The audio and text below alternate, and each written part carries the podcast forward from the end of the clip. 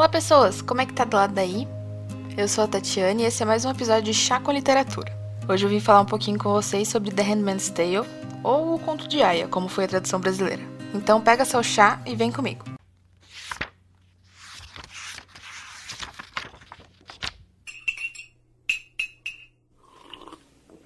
Bom, antes de começar a falar do livro, eu preciso fazer uma observação.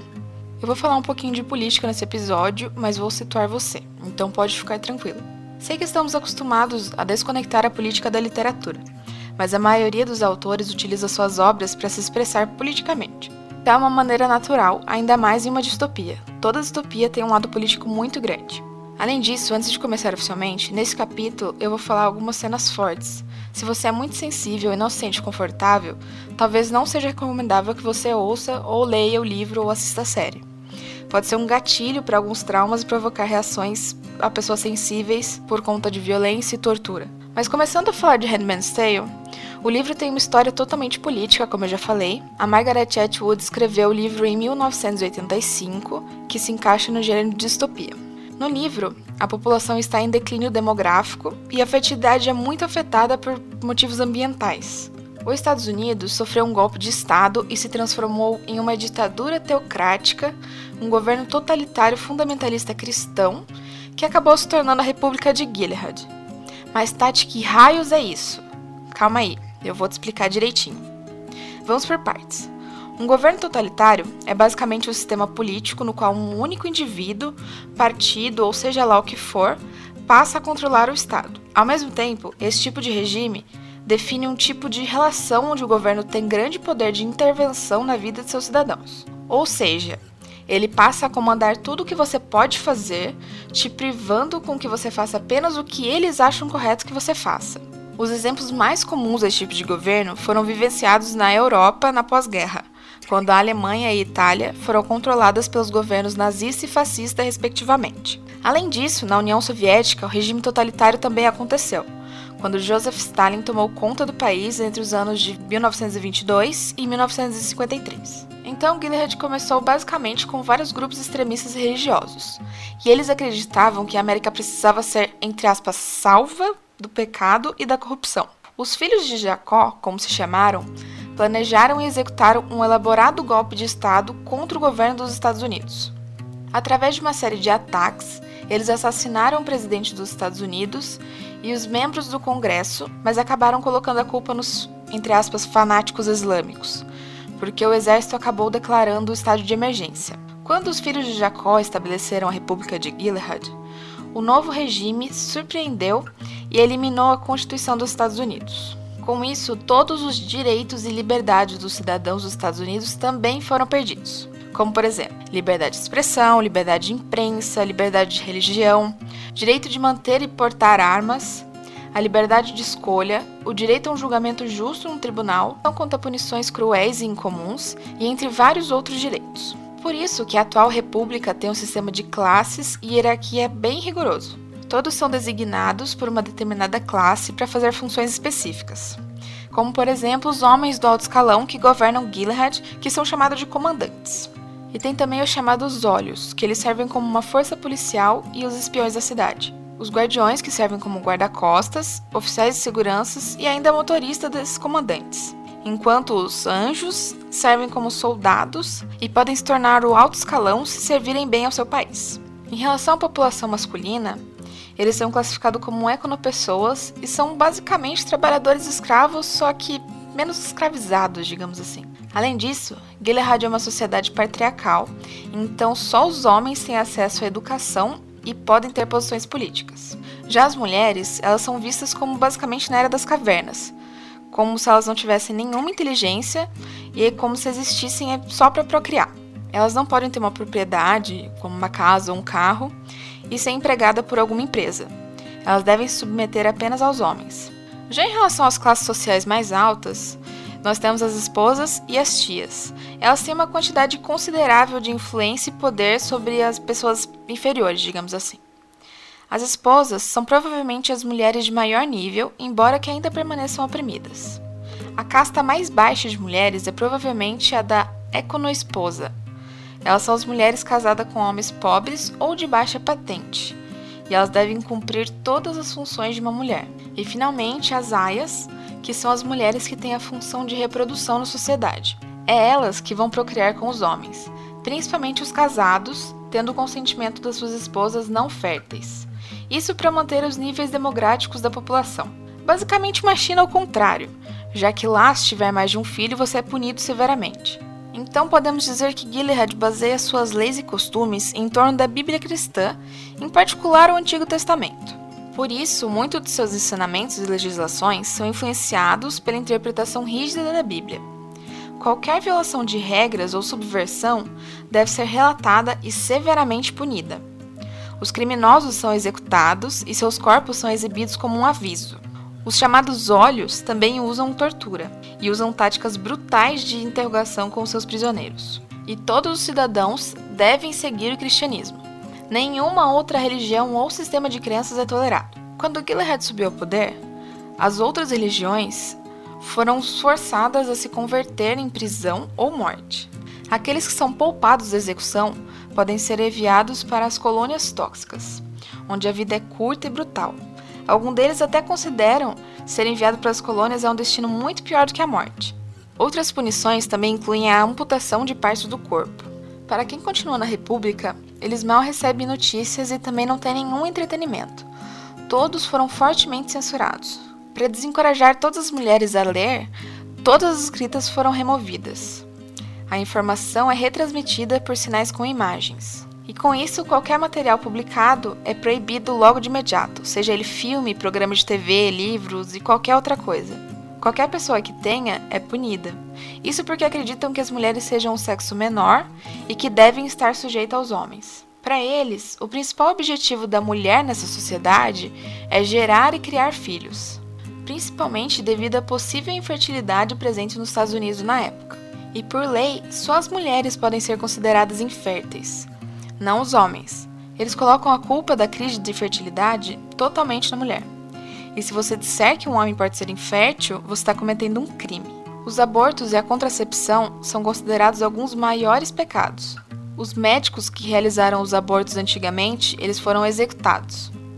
A traição, a confraternização entre homens e mulheres é visto como fornicação e é proibido com a morte para todos os envolvidos. A homossexualidade também. Ela é conhecida como traição de gênero e é considerada um pecado e um crime punível com a morte. No livro, Gilliard também discrimina os afro-americanos, se referindo a eles como filho do presépio. Os cidadãos considerados criminosos são fuzilados e pendurados mortos ao muro, em uma praça pública para todo mundo ver, e ainda para servir de exemplo enquanto seus corpos apodrecem. Mas agora que você já entendeu mais ou menos como funciona essa cidade distópica, vamos discutir um pouquinho sobre a história do livro. Naquele tempo, as cores das roupas femininas identificavam seu status social. O vermelho era destinado às servas, o azul reservado para a esposa, o verde ficava sendo para as martas e o marrom para as tias.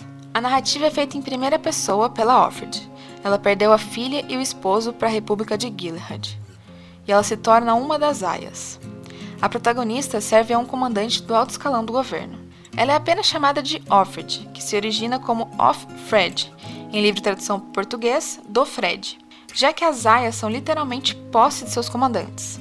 Elas vestem o corpo todo de vermelho, exceto na cabeça, que elas usam uma touca branca com duas grandes abas que impedem de ver tudo que tem ao redor. As aias são preparadas para a função nos centros vermelhos pelas tias. Esse treino inclui humilhações e torturas. Os centros são basicamente as escolas das aias. E assim, as aias têm as suas vidas apagadas. Não podem mais usar seu nome de batismo, são educadas a uma postura servil e não podem contestar.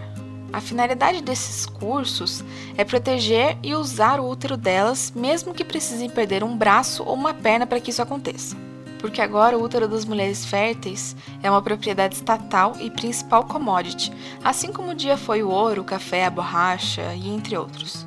As aias são constantemente convencidas de que sua fertilidade é um sinal de que foram escolhidas por Deus para perpetuar a humanidade e que por isso seu dom deve estar a serviço da nação. Ao completar seu treinamento, elas são designadas a viver com uma das famílias de elite de Gilead, como aconteceu com Offred. Neste perfil de sociedade, o sexo é feito apenas para reprodução, ele não deve ser praticado nem mesmo entre os comandantes e suas esposas, já que elas são em grande maioria estéreis. Portanto, o sexo praticado entre a aia e o comandante é apenas uma inseminação direta. Se alguém por acaso sente algum prazer ali, é o homem. Não pode haver nem contato visual e nem outro tipo de contato além do necessário para a penetração. Os comandantes estupram elas no período fértil, em um ritual muito bizarro no qual a aia deve permanecer quieta, deitada sobre a cama entre as pernas da esposa, enquanto o comandante faz a penetração. Se a esboçar alguma reação de prazer, ela pode ser enviada para o campo de concentração ou até mesmo ser morta. Todo mês, o comandante deve ter sexo com a aia em um período fértil. Isso acontece até que ela gere o bebê para aquela casa. Depois que ela engravida, eles esperam pelo nascimento do bebê e o desmamar da criança. Aí a Aya é enviada para outra casa para gerar outro filho e assim sucessivamente. Provavelmente isso acontece até ela atingir a menopausa. Resumindo, os comandantes têm o dever institucional de estuprar a Aya todo mês até que ela engravide. No núcleo principal, além de Offred, está a família com quem ela vive: o comandante Fred Waterford, sua esposa Serena Joy, Rita a Marta da família e o motorista Nick. Mas Nick, na realidade, ele é um espião do partido, ou seja, ele é um olho, e ele deve reportar as aias ou o comandante por alguma atitude incomum ou suspeita. Dentro das casas, as aias são mantidas em condição de escravidão. Elas basicamente vivem em um quarto escuro com um banheiro e não podem circular pelos cômodos da casa. Elas comem na copa em um horário determinado e só podem sair da casa na companhia de outra aia. E isso ainda é só para fazer compras e se elas forem convidadas a sair com a esposa de seu comandante. Cada aia tem outra como acompanhante, como eu já falei.